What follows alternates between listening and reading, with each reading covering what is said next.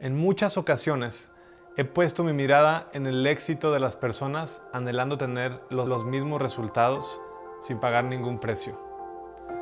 Y perdía de vista lo importante que fue el proceso que tuvieron que experimentar para poder llegar al lugar en donde están. Me di cuenta que el proceso es vital para todo resultado de éxito. El día de hoy te quiero platicar acerca del valor del proceso. Bienvenido a Antorcha.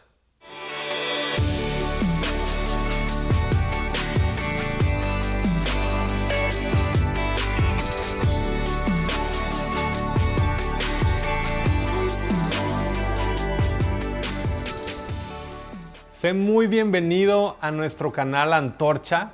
Estamos muy felices de tenerte hoy con nosotros. A la hora y en el lugar en el, en el que tú te encuentres, sé muy bienvenido. Si es la primera vez que visitas este canal, te doy la bienvenida. Soy Javier Ramos y junto con mi esposa y un super equipo estamos formando esta comunidad digital de personas apasionadas por conocer a Dios. Y nuestro anhelo es generar contenido que pueda agregar valor a tu vida, al de tu familia y poder darte herramientas para conectarte con Dios de una manera más libre. Quiero platicarte que en los últimos dos videos hablamos de cómo la iglesia son las personas y no el edificio. Eh, también hablamos de lo importante que es tener estas conversaciones con Dios que pueden cambiar nuestras vidas. Y cómo la Biblia es un conjunto de libros que se estudian, no nada más se leen, para poder tener este panorama completo de la imagen de Dios y de lo que Él quiere para nosotros. Así que si no lo has visto, te invito a que los puedas ver Estoy seguro que van a, te van a encantar y que te van a ayudar muchísimo. Hoy es un día especial. Mi hija Micaela cumple 7 años, me cambió la vida, estoy muy feliz. Entonces hoy es una fecha especial y quiero dividir este mensaje en tres partes. Lo primero es hablarte de la vida de un hombre eh, que vivió un proceso que transformó su vida por completo y cómo podemos aprender acerca de su proceso. Te voy a dar algo de contexto. Luego vamos a hablar de cómo lo podemos aplicar a nuestras vidas y por último te voy a hacer una invitación. Muy bien. Quiero platicarte sobre la vida de este hombre cuya fe fue probada constantemente y no siempre salió victorioso. Pero fue gracias al proceso que se transformó de un pescador de un pueblo en Capernaum, del pueblo de Capernaum, a uno de los líderes más importantes de la iglesia primitiva. Lo interesante es que alguien como tú y como yo podemos experimentar el mismo proceso. Te estoy hablando de la vida de Pedro. ¿Y quién es Pedro? Ok. Bueno, Pedro fue un hombre de mar. Él era un pescador en Capernaum, una ciudad que está en las costas del mar de Galilea. Él era un líder nato y su carácter eh, era algo impulsivo, era necio, mm, violento, pero también tenía mucha iniciativa, era imprudente, pero a veces era valiente, pero a veces era cobarde. tenía estos altos y bajos, pero a pesar de todas sus virtudes y todos sus defectos, fue elegido por Jesús. Y lo que Jesús dijo acerca de él se cumplió. Le dijo que él sería un pescador de hombres, que lo haría un pescador de hombres y que sería una roca. Sí, una roca. No literalmente la roca, sino el fundamento que iba a detonar el crecimiento de la iglesia primitiva. Y bueno, ¿cómo sucede esto? Se encontraban un día Pedro junto con su hermano Andrés y estaban eh, echando las redes y su vida estaba a punto de cambiar. Y dice la Biblia que mientras caminaba junto al mar de Galilea, Jesús vio a dos hermanos. Uno era Simón, llamado Pedro, y el otro era Andrés, que estaban echando la red al lago, pues eran pescadores. Y Jesús les dice, vengan y síganme, y los haré pescadores de hombres. Y dice que al instante dejaron las redes y lo siguieron. Qué fuerte. En un momento algo sintieron, algo conectaron con este llamado que dijeron, lo que sea que no entendí, quiero iniciar este proceso, quiero seguir lo que tú me dijiste que iba a pasar con mi vida. Y, yo creo que así iniciamos muchos. Pero Jesús lo llama cuando era tan solo un pescador. Y a partir de este momento van a suceder tres años que van a revolucionar la vida de Pedro. Tres años experimentando momentos extraordinarios con Jesucristo. Fíjate bien, pasa el tiempo y Pedro es el primero en entender y reconocer a Jesús como el Mesías. Jesús está con su equipo cercano y les pregunta, oigan, ¿y quién dice la gente que soy yo? ¿Qué, es lo que dicen de mí? Y bueno, dan sus puntos de vista, pero luego se enfoca en su grupo cercano eh, y le preguntan a, les pregunta a sus discípulos.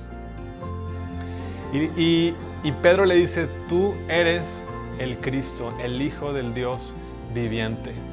Pedro tiene esta revelación.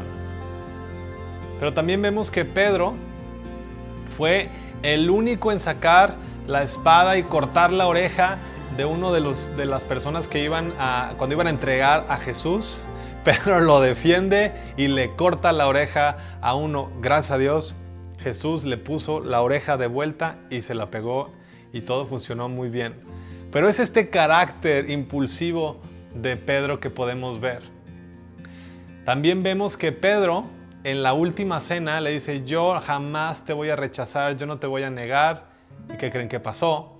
Pues este Pedro es el único que, lo niega tres veces. Entonces, Pedro tuvo estos eh, altos y bajos, estos pros y sus contras. Pero algo que me encanta y quiero compartirte es que ninguno de estas cosas, ninguno de estos elementos lo calificaron o, lo descalificaron para poder estar cerca de Jesús. Lo importante es que él había sido elegido por Jesús y decidió seguir su llamado. Ahora vamos a ir viendo cómo el proceso que Jesús tuvo con Pedro fue una colaboración. Y voy a hacer mucho énfasis en la palabra colaboración, porque los procesos en nuestras vidas no necesariamente los tenemos que vivir solos. Es mejor poder eh, estar siempre con una guía que nos vaya formando. ¿Cómo sucede esto? Bueno, Jesús lo invita, ¿ok? Y Pedro lo sigue. Jesús le enseña, pero, pero Pedro se deja formar. Y es un testigo del poder de Jesús. O sea, ponte a pensar en esto. Pedro vio a Jesús resucitar una niña en Marcos 4:37. Pedro fue el que dejó la barca para caminar sobre el agua y poder llegar a Jesús. Sí, se distrajo, se empezó a hundir, pero lo hizo y se lanzó. Esto lo leemos en Mateo 14 del 28 al 29. Pedro también vio a Jesús calmar las tormentas. Pedro vio a Jesús multiplicar los panes y los peces y así alimentar a muchísimas personas. Entonces vemos cómo Pedro falla y se rinde, pero Jesús lo anima y lo restaura. Vemos esta colaboración. Aún después de ser testigo de la evidencia de su poder, pues el temor entra en la vida de Pedro y lo niega tres veces. Y por un momento parece que todo termina, pero este no es el final de la historia. Jesús siguió siendo amoroso y fiel y lo reafirma como la roca, haciéndolo clave en lo que iba a acontecer en un futuro. Incluso cuando Jesús resucita, nombre específicamente a Pedro para que escuche las buenas noticias. Esto lo puedes encontrar en Marcos 16, 7. O sea, Pedro en este transcurso de tres años, en un proceso de tres años, se empieza a convertir en lo que Jesús dijo que sería. Yo te haré un pescador de hombres. Yo te haré un pescador de hombres. ¿Qué sucede después? Bueno, Jesús les da la gran comisión. Son llenos del Espíritu, eh, del Espíritu Santo, como lo platicamos en el video número uno. Y Pedro, lleno del poder de Dios, de la seguridad, de la confianza, es el principal orador frente a una multitud de 3.000 personas. Y todas estas personas aceptan a Jesús en sus vidas. Pedro también, o sea, aquí andaba con todo, porque Pedro sana a un cojo que pedía limosna y le dice, pues yo no, tengo ni oro ni plata, pero de lo que tengo te doy, en el nombre de Jesús, ponte de pie. Jesús sabía de lo que era portador. Estaba seguro ahora, después de haber pasado este proceso, de quién era Él. Ahora con esto, pues vinieron grandes pruebas en su vida. Por si fuera poco, lo arrestan, lo golpean, pero nada de esto frenó la determinación de Pedro. Pedro sale de prisión de una manera sobrenatural. Entonces Pedro vemos que empieza a experimentar todo esto justo después de su tiempo o su proceso de formación, digámoslo así. Él empieza ya a dar fruto, él empieza a comprobar que, eh, que funcionó el proceso, ¿no? Pero lo más importante aquí es que Pedro creyó en Jesús y en el llamado para su vida. Y fue gracias a esta colaboración de Pedro con Jesús lo que lo llevó a pasar de ser un pescador ordinario a un líder de la iglesia primitiva. ¿No te emociona lo que puede pasar con tu vida? O sea, el proceso eh, eh, que podemos tener con Jesús tiene el potencial de ser algo extraordinario. Ahora, el proceso con Jesús no es fácil, porque es un proceso de formación. Y la formación duele, pero te lleva a crecer. Y algo que aquí hace toda la diferencia es que no estás solo y que no depende solamente de ti, no depende de tu capacidad ni de tus logros. Esto es una colaboración. Y una buena colaboración puede cambiar tu vida. Depende mucho de la perspectiva de, la persona con la que trabajes, que trabaje contigo, puede sacar un potencial extraordinario. Recuerdo muy bien una anécdota que me dijeron en la universidad y decían que eh, Leonardo da Vinci, el gran escultor italiano, Decía que él veía las esculturas dentro de las rocas y que tenía que sacarlas con su cincel. Me impresionó muchísimo esto, se me quedó muy grabado porque eh, a lo mejor tú y yo nos podemos ver como piedras frente al espejo, totalmente ordinarias, sin vida, pero con la, con la colaboración correcta puede salir una obra de arte. ¿Te habías, puesto, ¿Te habías puesto a pensar en lo importante que es tener una colaboración correcta en un proceso? Él te quiere llevar de lo ordinario a lo extraordinario, de vivir una vida cotidiana a una vida trascendental. O sea, Pedro pudo haber sido un gran pescador, pudo eh, eh, ser muy próspero, ser muy feliz y nada más. O sea, digamos, morir tranquilo en la playa con su coco y listo, ¿no? Pero después de conocer a Jesús, sabía que quería ese llamado, que quería caminar en ese propósito. Su vida trascendió por completo hasta el día de hoy y se convirtió en uno de los autores de los libros de la Biblia, un pilar de la iglesia primitiva. Y tú y yo nos podemos eh, identificar con su vida, porque fue un hombre que con eh, muchas bondades, pero también con muchas dificultades, con muchas carencias, con muchos problemas, desafió los obstáculos. Se determinó a seguir el proceso. Y el proceso duele y el proceso es formativo, pero lo logró. El proceso marca por completo el resultado es impresionante. Yo no sé si te habías puesto a pensar en lo importante que es tu proceso. Y me acuerdo muy bien de, de una anécdota este, personal. A mí me gusta mucho la bici de montaña. Los que, la gente que me conoce sabe que me gusta la bici de montaña. Y recuerdo muy bien que estaba aprendiendo a usar las famosas grapas de la muerte. No, no es cierto. Para las personas que saben andar en bici con grapas, las grapas es lo el mejor invento del hombre. Para aquellos que no, realmente es la perdición y es la maldición más horrible que te puedas imaginar. ¿Por qué? Porque si no las sabes, las grapas son unos pedales que fijan tu pie, el, zapato que traes de la bici, al pedal. Entonces te ayuda a que puedas avanzar mucho mejor, a que tengas mejor avance, etc. Pero si no lo sabes usar y te vas a caer, tus pies no pueden salir de los pedales. Y entonces te caes de ladito y las piernas te empiezan a doler mucho. Me acuerdo que fue sumamente doloroso porque no, no, había aprendido bien a sacarme los pies de las grapas. O sea, yo tenía días donde quería tirar la toalla, donde ya quería renunciar, eh, decía, no le entiendo, esto no es para mí. Y, la verdad es que me frustraba, me acuerdo que agarraba la bici y la quería aventar y quería olvidarme de la cochina bici de montaña. Pero hubo algo que marcó la diferencia. Tuve guías. A pesar de que yo decía no puedo, no puedo, no puedo, tuve guías, tuve personas que me tuvieron mucha paciencia, que me deja, que, que no, este, no me rechazaron y no me dijeron, no, tú ya no vengas. Invirtieron en mí, y me hicieron parte. En lugar de, ya no quererme invitar a andar en bici, me invitaban aún más.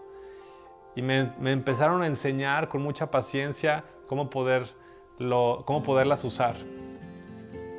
Me tuve que caer muchísimas, pero muchísimas veces, muchos moretones, pero al final de cuentas aprendí. Y hoy no puedo andar sin grapas en la bicicleta. Y a lo mejor tú dices, bueno, pues tu proceso, pues sí, pero aprendemos mucho en el proceso. Aprendí muchísimo de cómo poder eh, utilizar bien esta herramienta y poder eh, cumplir esta meta que yo tenía de poder andar en bicicleta de montaña en los eh, caminos más difíciles. Y ahora lo disfruto muchísimo. Es una de mis pasiones. ¿Y qué, qué te quiero decir con esto? Que a veces nos enfocamos demasiado en el resultado Hoy que tengo amigos que los invito a andar en bici, dicen, no, pues es que tú tienes grapas y con eso andas mejor. Pues sí, pero no te has puesto a pensar en todo lo que tuve que pasar para poder aprender a usar las grapas. Nos enfocamos demasiado en el resultado y perdemos de vista lo importante que es estudiar el proceso. El proceso nos forma y nos da herramientas. El proceso es como este cincel que saca de la piedra esta obra maestra. Con todos mis defectos, con todas mis virtudes, con mis dudas, con mis corajes, con mi falta de conocimiento, a través de las pruebas, las dificultades y los desafíos de la vida, Él está conmigo. Jesús camina con nosotros en medio de la prueba. Él no me abandona. Él no me rechaza. Él no me olvida. Él no me deja de escuchar. Aun cuando las circunstancias no me dejan verlo, Él está actuando. Él siempre está y quiere llevarnos de la mano en este proceso. Así como Pedro falló muchísimas veces, aun cuando él había sido testigo del poder de Dios, aun cuando había caminado en el agua, vino la distracción, vino las tormentas y se hundió. Pero aún cuando él se hundió, Jesús llega y lo toma de la mano. Y eso es lo que Jesús hace, ese es uno de los rasgos de su carácter. Él nos toma de la mano. Hoy quiero hacer la invitación porque hay un proceso disponible. El proceso que Jesús quiere hacer contigo para que lo conozcas. Jesús te invita y tú decides si lo sigues. Jesús te muestra el camino y tú decides si lo quieres caminar. Vas a fallar, es un hecho. Pero aún en medio de los problemas Jesús nos da la mano y nos restaura. Y ninguno de estas, ninguna de estas cosas nos descalifica o nos aleja de estar cerca de Él. Porque al final Él cumplirá su propósito en ti. Así que hoy yo quiero invitarte a que des tu primer paso. Este hombre, Pedro, se determinó y, se levantó a pesar de las circunstancias y se mantuvo. Y yo no sé tú, pero yo muchas veces he querido tirar la toalla en muchas áreas de mi vida. Pero cuando puedo confiar en que Él va a estar allí en todo momento, cambian las cosas. Porque hay una colaboración en mi vida junto con Jesús que hace que las cosas tomen una trayectoria muy diferente. Así que hoy si tú estás escuchando este mensaje, yo espero que hayas conectado con algo. Y te quiero invitar a que tú puedas eh, tomar este primer paso.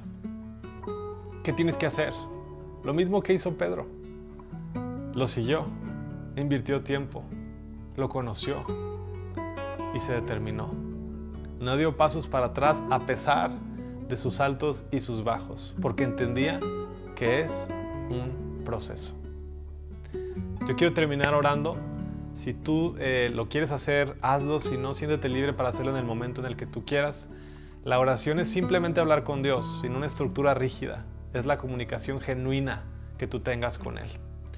Padre, hoy yo quiero darte gracias por cada persona que ha escuchado este mensaje y te pido que nos ayudes a confiar en el proceso, a saber que tú estás con nosotros, que no nos dejas, que no nos rechazas, aún con nuestras debilidades y nuestras frustraciones, tú siempre estás allí.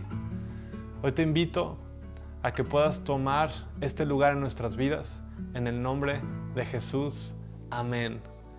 Eh, los queremos muchísimo y nos vemos en el siguiente video. Es momento de llevar este mensaje a tu vida diaria. Hazlo vida. Bienvenidos a esta sección de Hazlo vida. Nuestro propósito es que este súper mensaje que acabamos de escuchar lo podamos interiorizar a través de reflexionar en estas preguntas que vamos a darte. Tú las puedes utilizar para tu propia reflexión o para que sean la conversación en la sobremesa con tu familia. Y bueno, tomando en cuenta lo que hablamos hoy de cómo Pedro experimentó un proceso que lo llevó a transformar su vida, nuestra primera pregunta es, ¿estás viviendo algún proceso hoy en tu vida y cuál es? Así es. La segunda pregunta también tiene que ver con esa colaboración entre Pedro y Jesús. ¿Y habías pensado tú en colaborar con Jesús para cumplir el propósito de tu vida? Excelente. Y la tercera pregunta es, ¿en qué manera te gustaría que tu vida trascienda? Wow. ¿Cómo quieres ser recordado? Y bueno, eh, queremos recordarte que te puedas suscribir a este canal para que puedas recibir notificaciones, porque todos los sábados estaremos subiendo un mensaje. Así que te invitamos también a que nos sigas en nuestras redes sociales y nos vemos el siguiente sábado.